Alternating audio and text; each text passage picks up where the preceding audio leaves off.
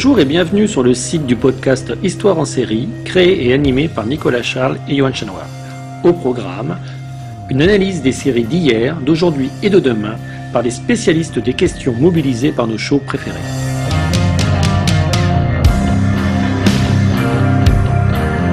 Histoire en série, c'est le podcast qui met en relation histoire, sciences humaines et séries.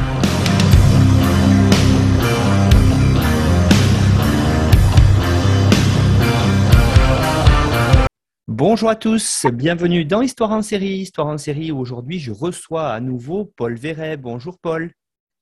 Bonjour Nicolas. Alors Paul, vous êtes un des spécialistes de, l'Inde et on va repartir vers une série indienne, mais avant ça, je vais vous représenter. Vous êtes maître de conférence en études anglophones à l'université Bordeaux-Montaigne. Vous faites partie du laboratoire EA 4196 Climat. et vos, vos spécialités, je l'ai dit en introduction, euh, c'est les questions de diaspora, d'Inde, de Pakistan et la littérature britannique qui se ben, qui rapproche de tout cela.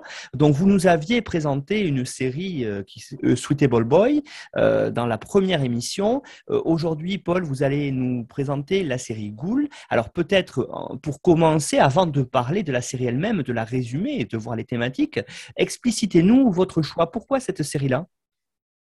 Eh bien, toujours dans cette exploration que vous me permettez de, faire, des séries indiennes de, genre, eh bien là, je suis tombé sur cette pépite encore une fois sur cette plateforme Netflix qui propose cette, série originale et je l'ai trouvée extrêmement intéressante. Premièrement, elle est réussie en tant que série horrifique et deuxièmement, comme euh, souvent, il y a des choses à dire. À partir d'une série euh, comme ça, une série d'horreur, une série fantastique, il y a des métaphores politiques, je trouve, et euh, bien sûr, toutes sortes de, choses cachées, secrètes à, expliciter. Voilà, donc euh, pour, des raisons à la fois de plaisir du spectateur et aussi à la fois en tant que chercheur, euh, je trouve qu'on on peut, on peut en parler, on peut euh, mettre dessus un, un, discours qui peut expliquer ce qui se passe dans le sous-continent indien et en particulier dans l'Inde contemporaine.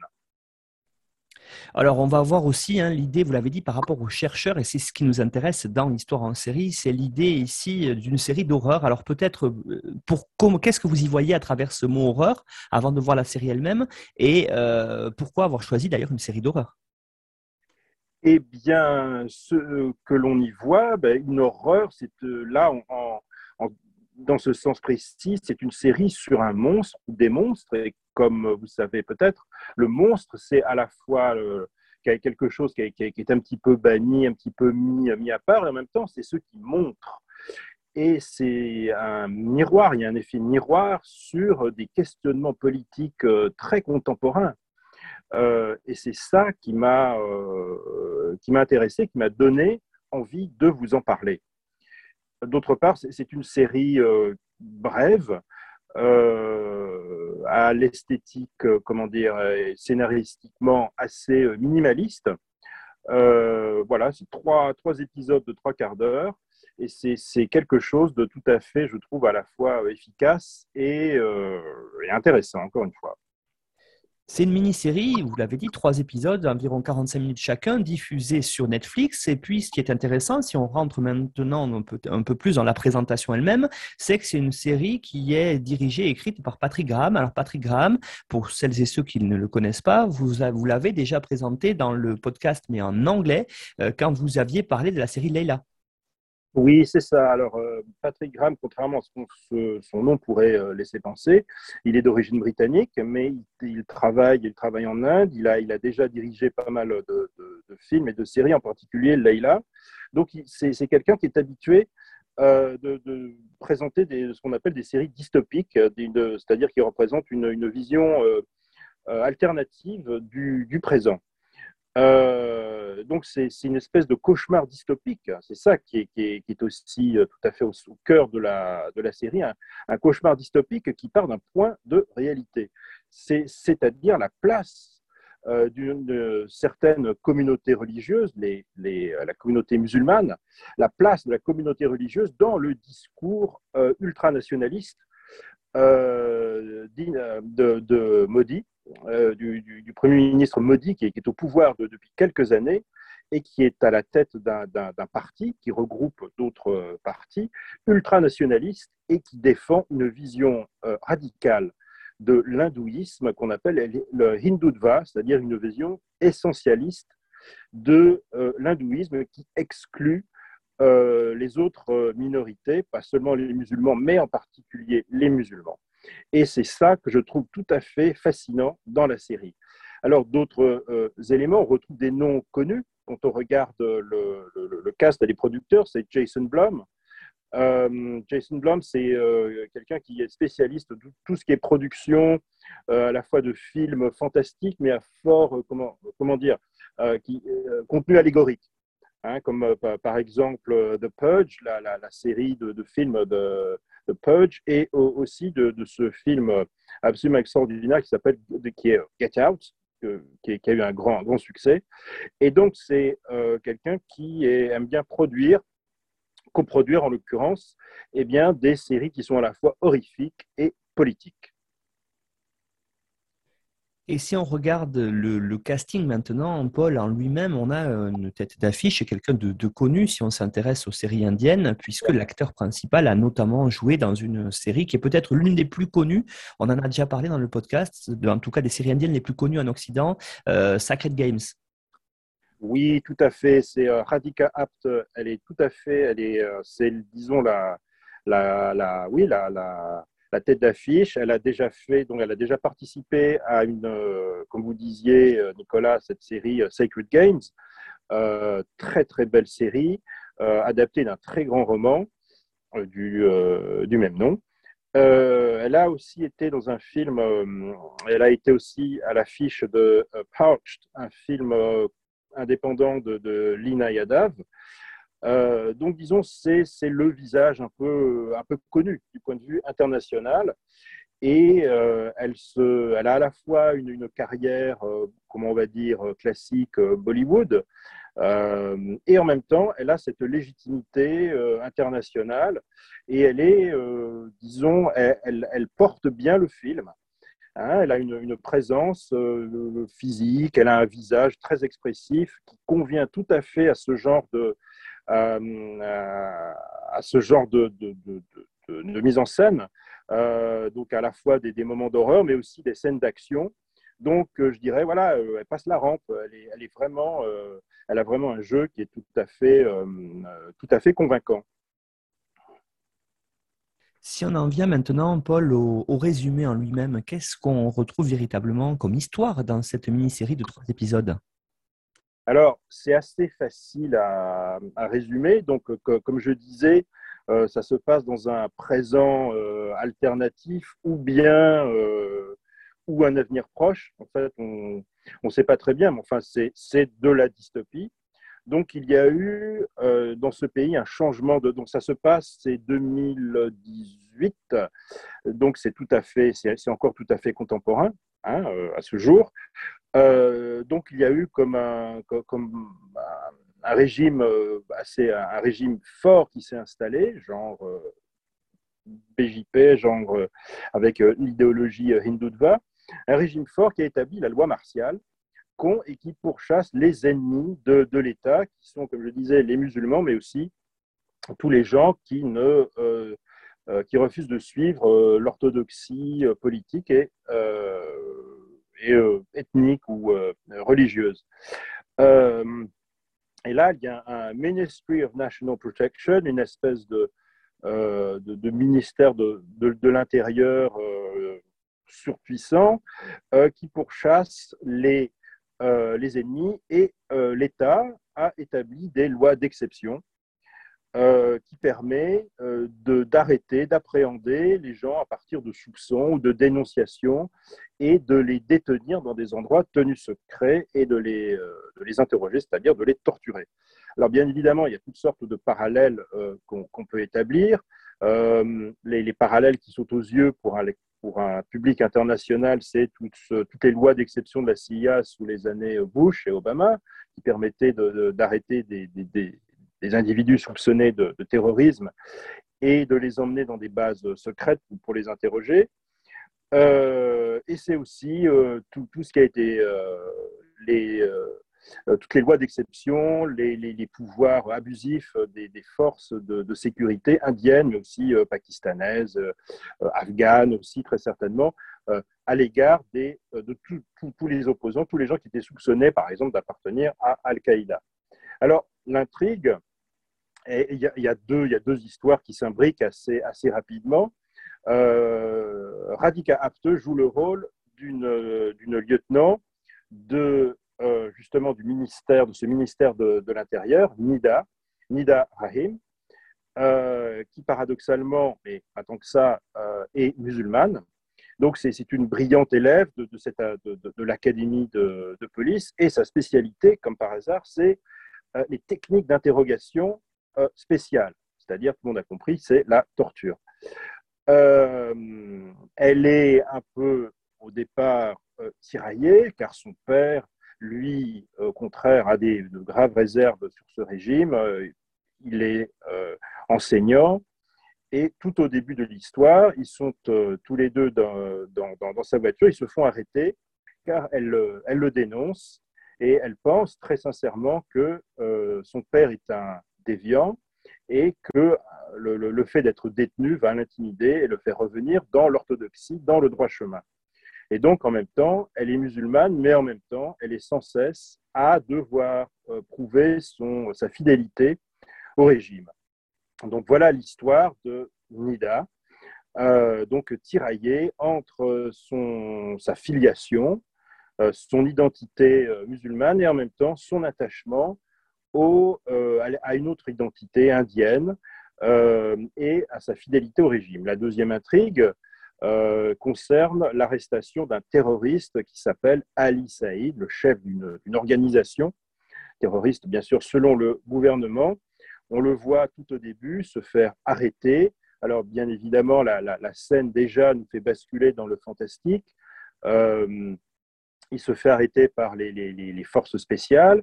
Euh, la pièce où il se trouve euh, euh, plongé dans, le noir, entouré de, cadavres qui ont été égorgés ou éviscérés, et il est là complètement. Il, a l'air d'être dans, un état second, comme, dans un sommeil paradoxal, et il marmonne quelque chose aux, militaires qui l'arrêtent et qui, et euh, ouvrent de grands yeux. Donc voilà, ça commence, il y a cet individu mystérieux. Et euh, les deux, Nida et Ali Saïd, euh, se retrouvent dans un, lieu, une base secrète où elle est chargée, on l'a emmenée, on l'a fait partir de, de l'académie pour aller avec ses, talent donc euh, d'interrogatrice spéciale pour aller interroger ce mystérieux Ali.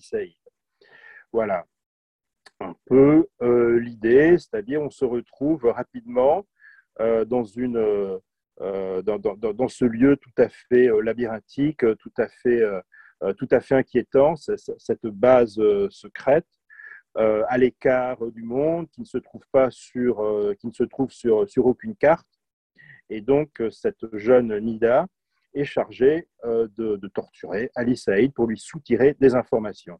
Et voilà comment ça commence. Et puis ensuite, donc, vous nous avez dit en introduction une série d'horreurs, donc il y a une dose de fantastique qui vient faire basculer quelque part l'intrigue.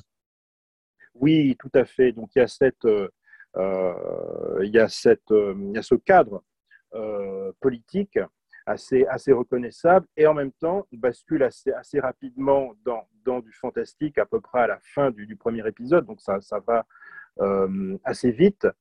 Euh, il semblerait que ce Ali Saïd, en fait, est possédé par une espèce d'entité euh, mystérieuse, une espèce de zombie vampire qui manipule tous les gens qui sont autour de lui. Et donc, on bascule ensuite dans, dans l'ultra-violence, puisqu'on est dans une série d'horreurs.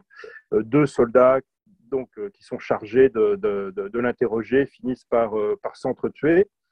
Et euh, on s'aperçoit assez vite que ce Ali Saïd n'est pas Ali Saïd, mais en fait un, ghoul, c'est-à-dire un, un, djinn, un esprit, un démon de la tradition orientale coranique a été invoquée par, par quelqu'un pour, je cite, rendre les hommes conscients de leurs péchés et manger leur chair.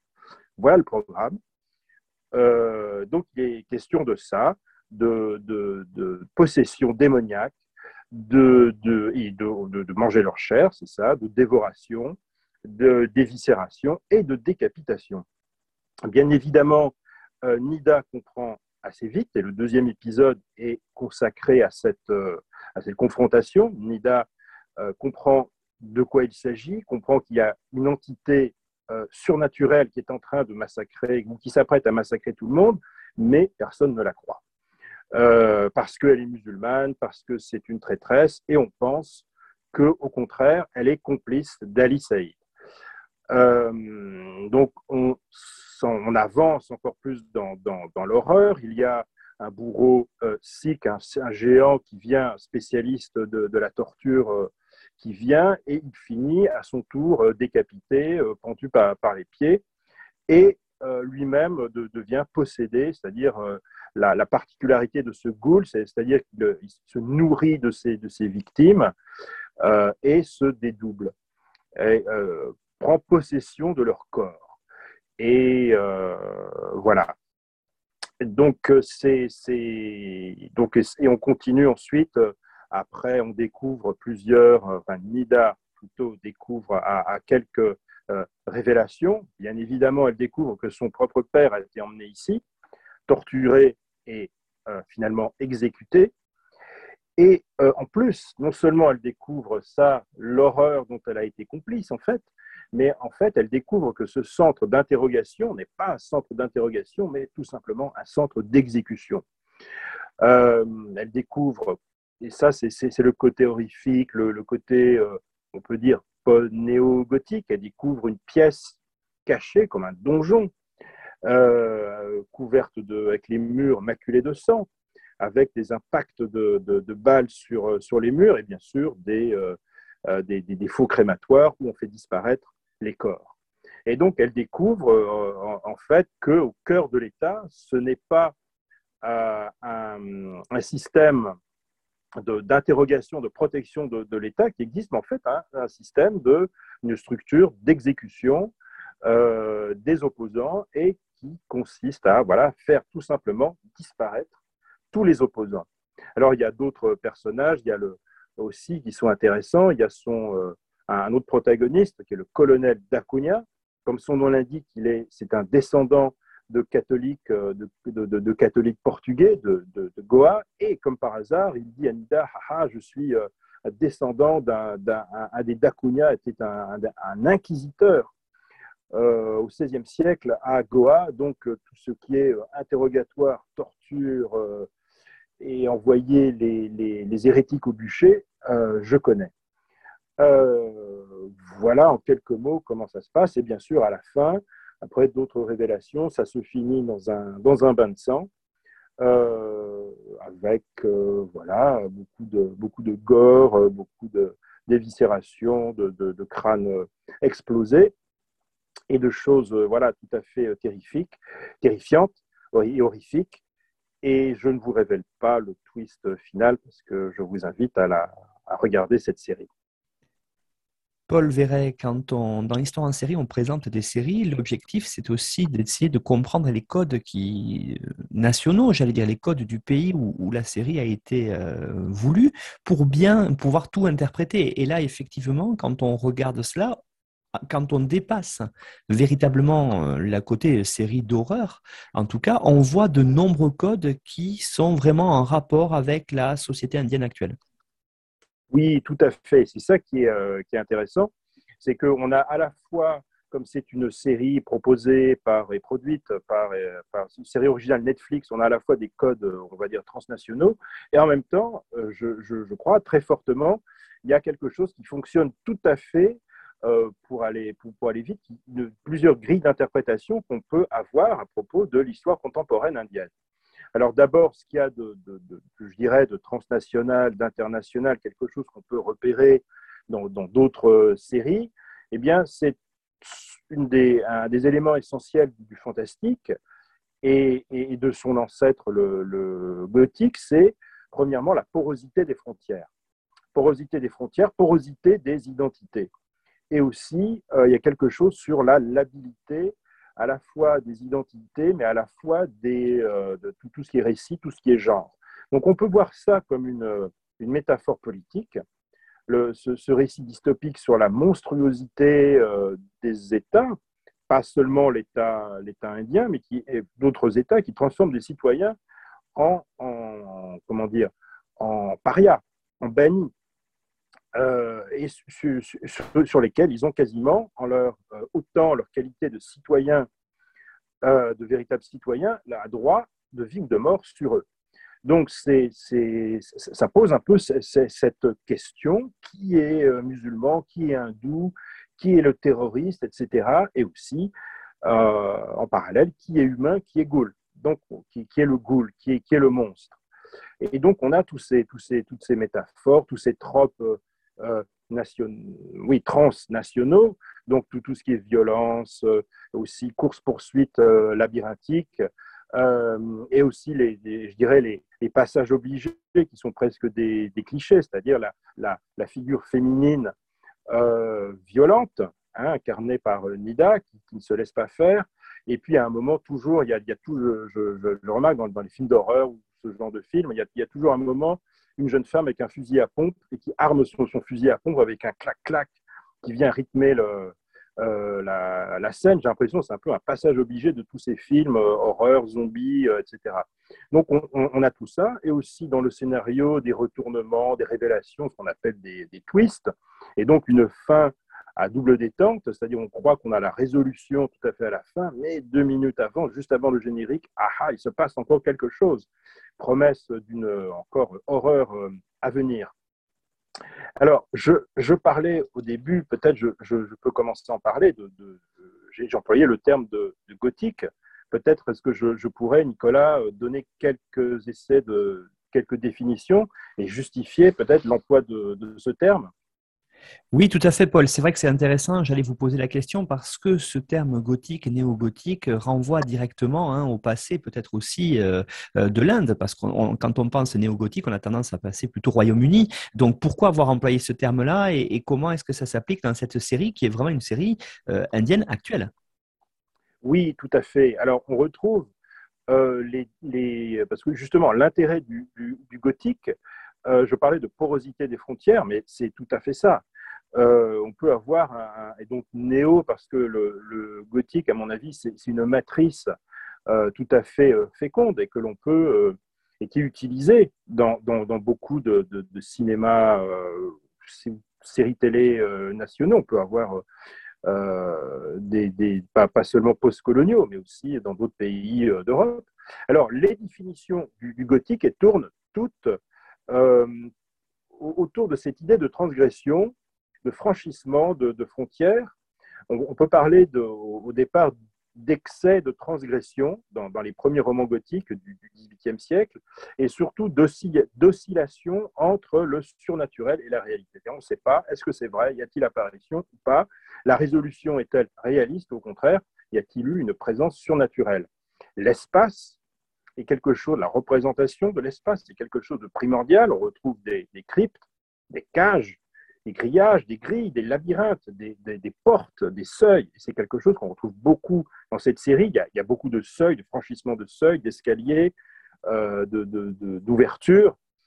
Euh, et on a aussi, encore une fois, la présence dans, ces romans gothiques euh, des, origines, j'allais dire, le côté médiéval, la, la, frêle jeune fille qui est en danger, qui est victime d'un homme machiavélique. Et on retrouve là la figure de Nida, qui est elle est, elle est, pas très imposante hein, en, tant, qu'actrice. Elle est euh, euh, physiquement, elle fait 1m56. Euh, j'ai vu, elle fait un peu frêle, mais en même temps, c'est comme elle est extrêmement, voilà, elle se, bat, elle sait se servir des, armes à feu, et elle est manipulée. elle est victime d'un personnage machiavélique. Alors peut-être est-ce le colonel d'Acuna serait son père à un moment, on ne sait pas. Donc toutes les figures paternelles, en gros, sont ambiguës. Voilà, c'est le gothique, c'est l'ambivalence. Euh, d'autre part, dans ces définitions du gothique, on peut retrouver aussi le rapport à l'histoire, comme vous disiez, Nicolas. En tant qu'accumulation de vestiges, accumulation de, squelettes dans le placard, si vous voulez.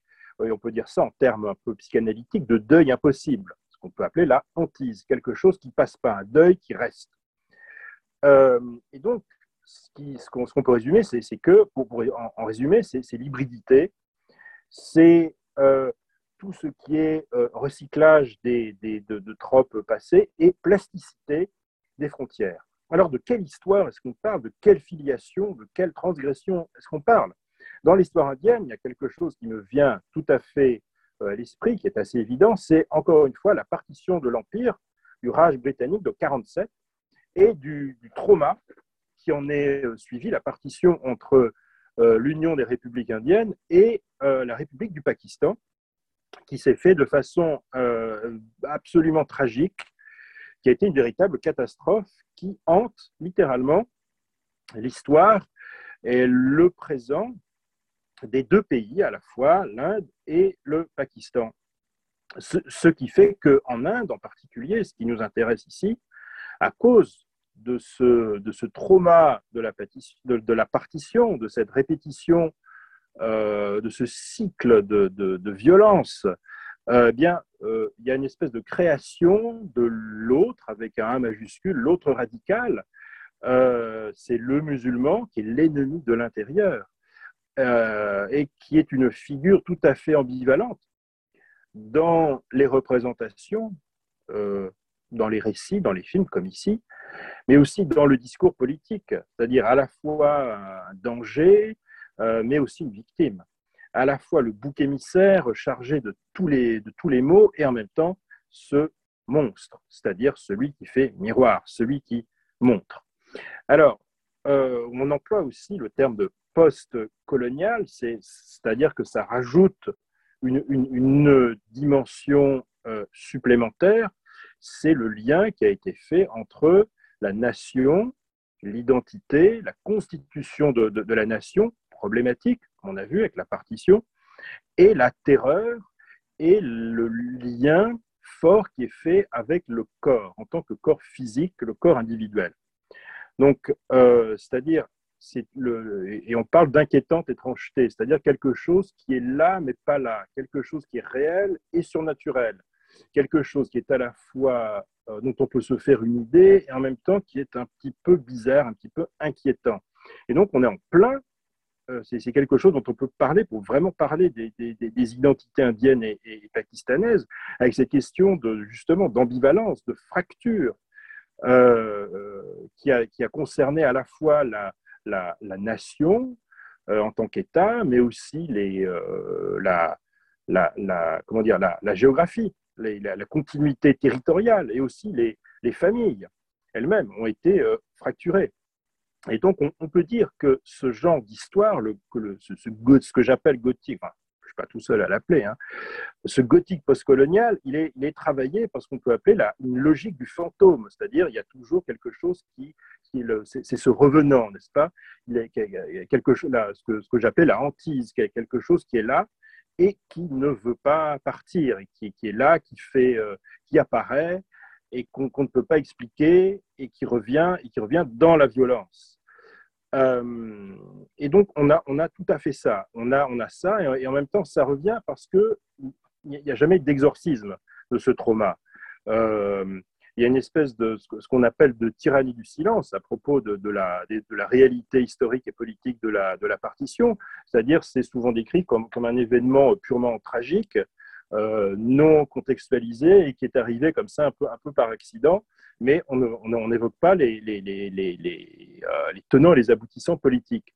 Et on a tout à fait ça dans, dans, cette série, euh, comme je disais, qui parle beaucoup d'intériorité, d'extériorité, le rapport avec les, entre les fêlures, les secrets, les cryptes internes, tout ce qui est filiation problématique, identité tiraillée, et en même temps cet espace à la fois euh, euh, complètement, euh, bah, c'est un huis clos, hein, c'est un, un, huis clos labyrinthique ou comment dire, qui est traversé par la violence, par la violence de cet être de ce goal, de, cet être surnaturel.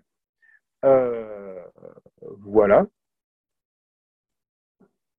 Paul, justement, vous aviez tout à l'heure évoqué d'autres thématiques euh, très importantes. Ici, on en reparlera parce que, euh, effectivement, hein, en termes d'identité, c'est très intéressant de voir cette euh, série qui renvoie avec ces, problématiques actuelles. On le voit bien dans les autres séries indiennes aussi, autour du nationalisme hindou. Et justement, par rapport à cette idée-là, qu'est-ce qu'on peut en dire véritablement autour du corps, véritablement la différence dans la façon de montrer les corps entre hindous et musulmans dans la série? Alors, justement, c'est quelque chose de tout à fait, euh, tout à fait intéressant. Euh, premièrement, à un moment, on ne sait plus qui, euh, qui est qui, puisque le, le, corps du musulman, il devient le corps de ce, monstre, de ce Gaul, il est contaminant, c'est-à-dire il peut aller, il, dévore, il le, corps des, euh, peut aller dévorer le corps des, hindous ou du chrétien, peut-être aussi de Dakunia ou du sikh euh, en l'occurrence, c'est-à-dire que le, corps, euh, le corps musulman est, vécu comme est représenté ici comme étant dangereux et comme étant bah, c'est un corps vampirique et c'est un corps de, de zombie.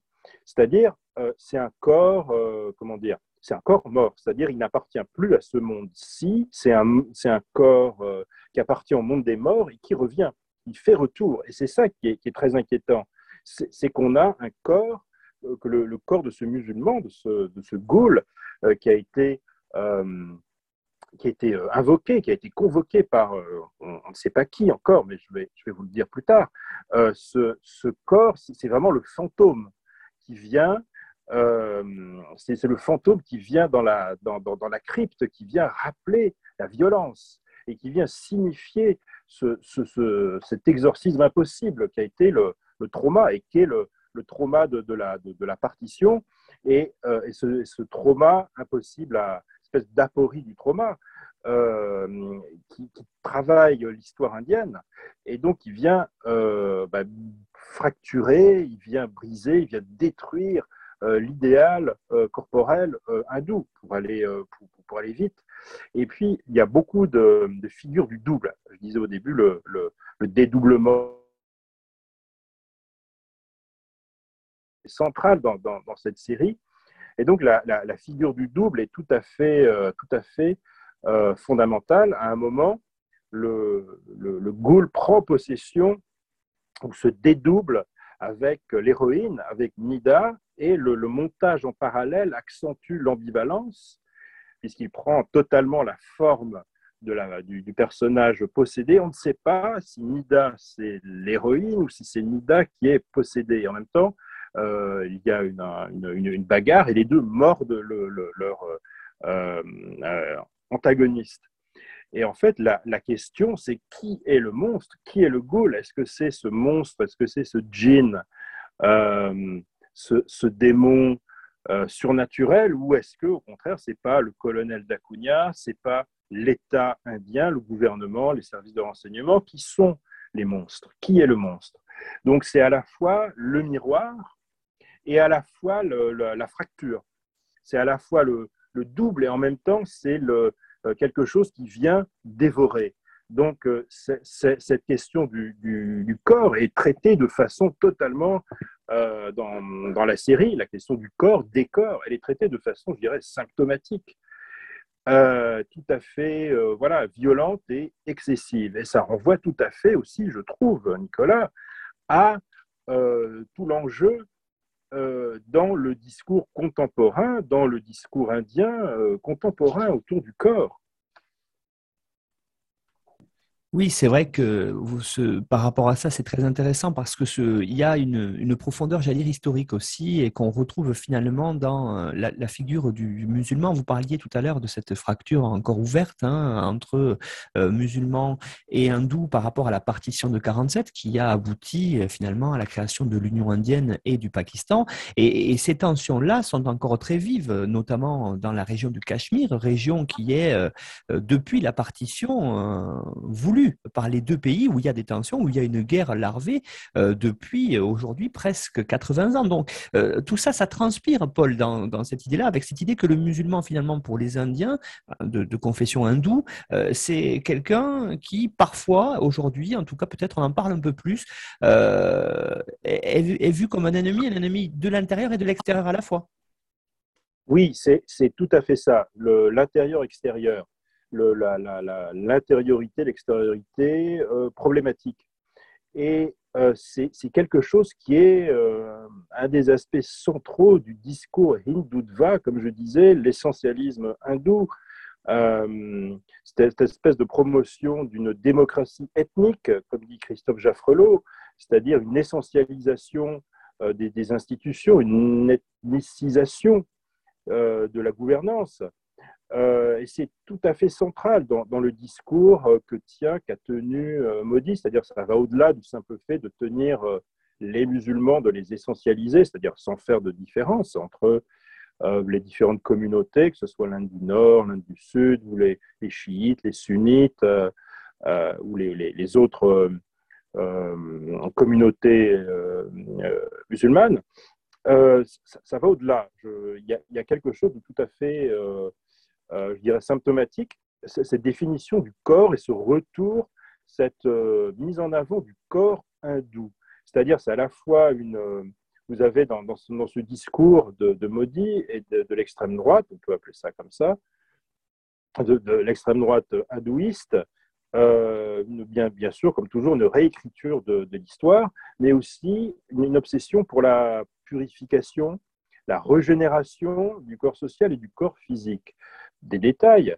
Euh, euh, il y a ce qu'on appelle la promotion d'un hindouisme musclé. Euh, c'est l'expression, c'est copié sur le muscular Christianity, le christianisme musclé du, du 19e siècle, qui était proposé par les, évangélistes anglais. Et là, c'est un hindouisme musclé, c'est-à-dire on met en avant le corps, la virilité, à la fois la virilité et la pureté du corps. Euh, ça va au-delà du simple culte de la personnalité de, de, Modi.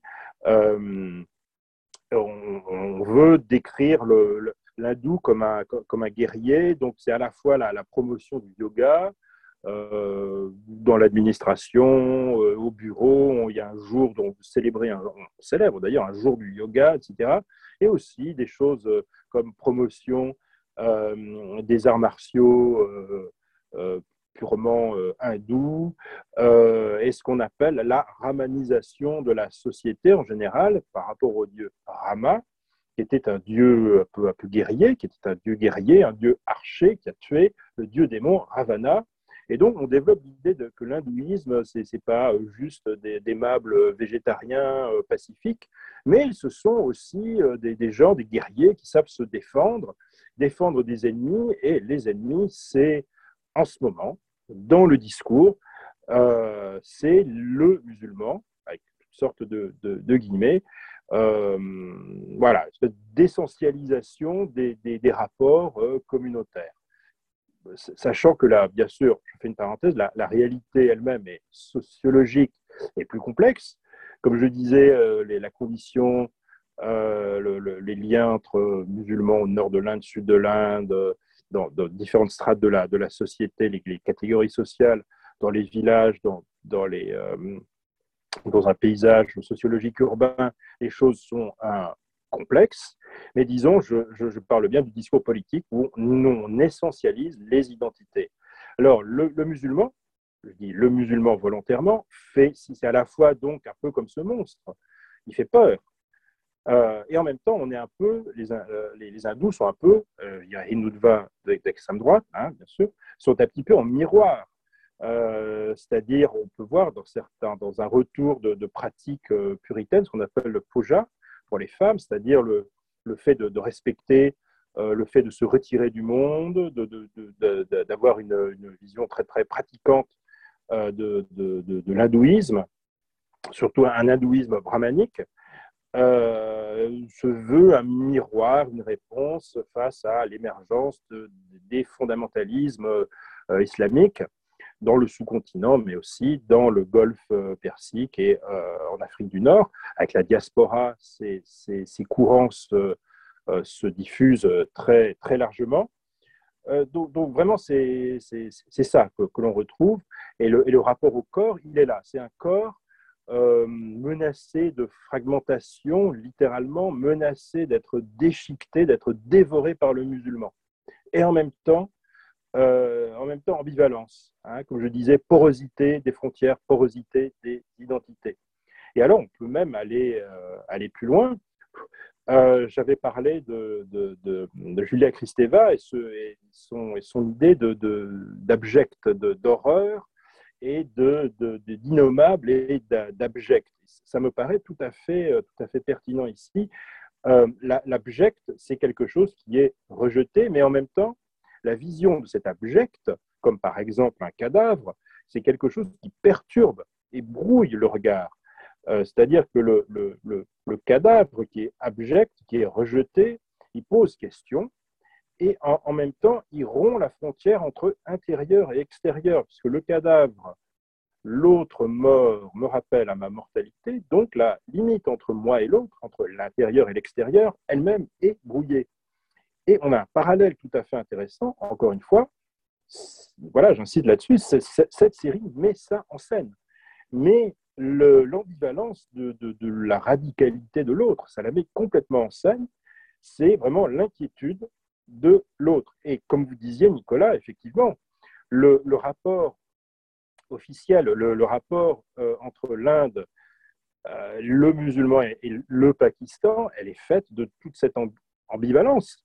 L'autre est-il extérieur ou intérieur Avec, euh, voilà, c'est ça la question du, Cachemire et le, conflit à somme zéro, mais qui, je pense, a été réglé pense que le, à, des, coups de force de, de, Modi il y a quelques mois, ça, a été justement de clore le, le, chapitre de la, de la partition en euh, entérinant euh, l'occupation, ce qu'on peut appeler occupation du, Cachemire, et en supprimant tous les pouvoirs exceptionnels de gestion qu'il y avait là-bas et en faisant en sorte qu'en fait le, le, le, Cachemire en tant qu'État est maintenant administré directement euh, par l'État central. Il est euh, administré par New Delhi. Donc, pour Modi, c'est fini, la partition, c'est fini, le Cachemire, c'est l'Inde. Point. Euh, et donc, c'est voilà, le, Cachemire, on entend voilà, des, choses assez, assez terribles sur la, les exactions des policiers et de l'armée. Aussi, bien sûr, toutes les tensions avec le Pakistan et les Pakistanais aussi ne se font pas prier pour accuser les Indiens de tous les maux, mais ça, c'est encore autre chose. Euh, il y a un passif. Les, attentats de Bombay, Mumbai en 2008, qui ont été fomentés, on le sait, par, euh, en gros, par les services pakistanais. Euh, voilà, il y a toutes sortes, et puis quelque chose qui a, abouti dans le, dans, de façon logique dans, dans, la législation indienne, c'est une loi qui date de 2019, donc c'est postérieur à la Syrie. A, on a un petit peu là, c'est la même idée, euh, qui fait, en gros, en sorte que le, musulman devient, par la force des choses, euh, un citoyen de seconde zone. Donc c'est l'amendement d'une loi qui fait que tout réfugié, normalement, tout réfugié qui arrive en Inde, peut avoir le, statut quasiment automatique d'Indien. Par contre, il y a une différence qui vient d'être établie pour les musulmans. Un réfugié musulman qui vient du Bangladesh ou, euh, autre n'a plus automatiquement la nationalité indienne. Donc on est vraiment dans cette euh, vision, encore une fois, très, très travaillée par les symptômes, très travaillée par le passé, euh, le retour du refoulé, toutes ces choses qui travaillent le discours politique, le discours politique contemporain indien. Paul Verret, en conclusion de cette émission sur la série Ghoul, la série indienne, on a bien compris une série d'horreurs qui se regarde relativement facilement et qui est très agréable à regarder parce qu'il y a des codes transnationaux euh, qui sont aussi évidents et qui permettent aux, spectateurs occidentaux de comprendre, mais aussi pour celles et ceux qui regarderaient ce qu'il y a derrière. On voit véritablement, si on vous suit, que ce Ghoul, ce, monstre, finalement, euh, qu'est-ce que c'est? Alors, je vous pose la question à la fin, c'est quoi? C'est pour les, les réalisateurs, c'est un exutoire ou finalement, est-ce que c'est une métaphore de ce que nous avez évoqué, hein, la marginalisation de ce rejet des minorités non hindoues dans l'Inde actuelle de maudits nationalistes. Oui, ben c'est ça, c'est toute l'ambivalence, et même c'est le, je dirais, le, le, le, moteur de tout récit fantastique euh, et gothique et récit d'horreur, c'est l'oscillation. Et quand c'est réussi, quand il y a ambivalence, le récit, ça, ça, ça, marche, quoi. ça passe la rampe.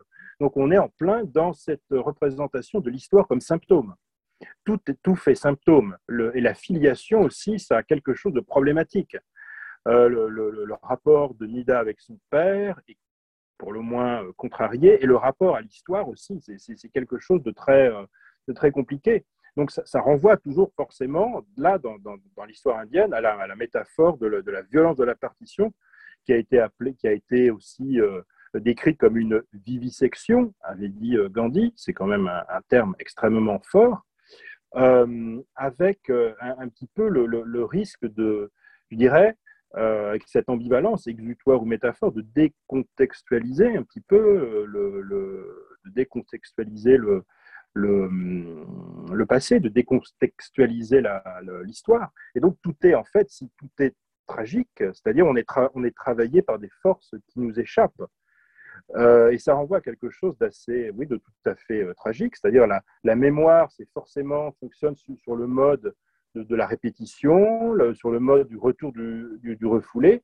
Et tout est, euh, tout est symptôme, tout est sur le mode, de, c'est ça, de, la contagion, de la dévoration, de l'horreur. Euh, et donc, euh, est-ce que ça renvoie aussi à une vision, je dirais peut-être indienne de, l'histoire? Gandhi, en gros, disait que l'histoire et, la, mémoire, ce n'était pas pour les Indiens. Ça, c'était une, affaire d'occidentaux. C'était très bien pour les Européens, mais l'histoire, et le passé. Il faut s'en débarrasser.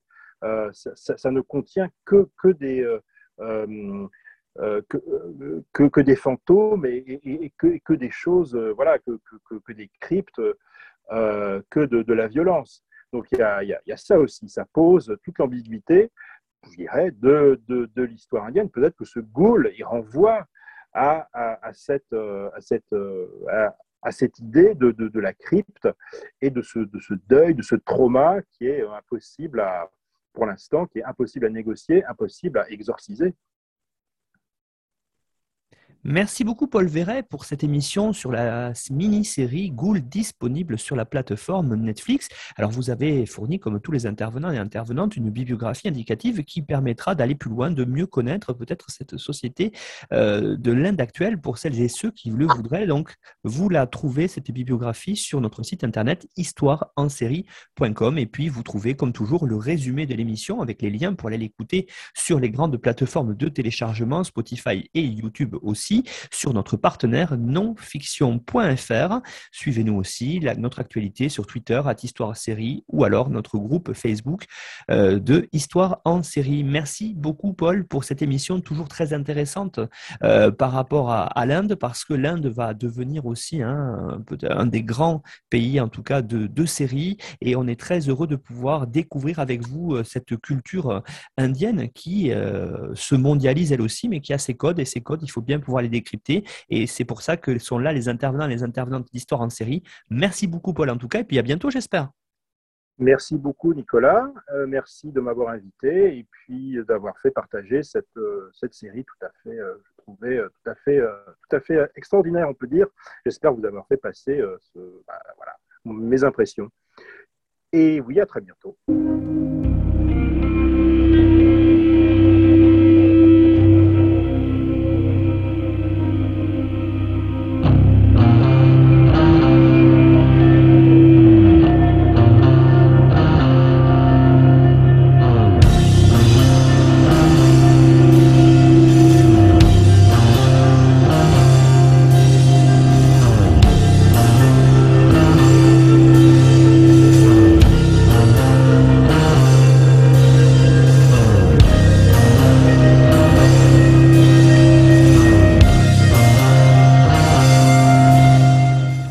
Retrouvez-nous sur Twitter, at Histoire en série, pour connaître le programme à venir, ainsi que des conseils bibliographiques.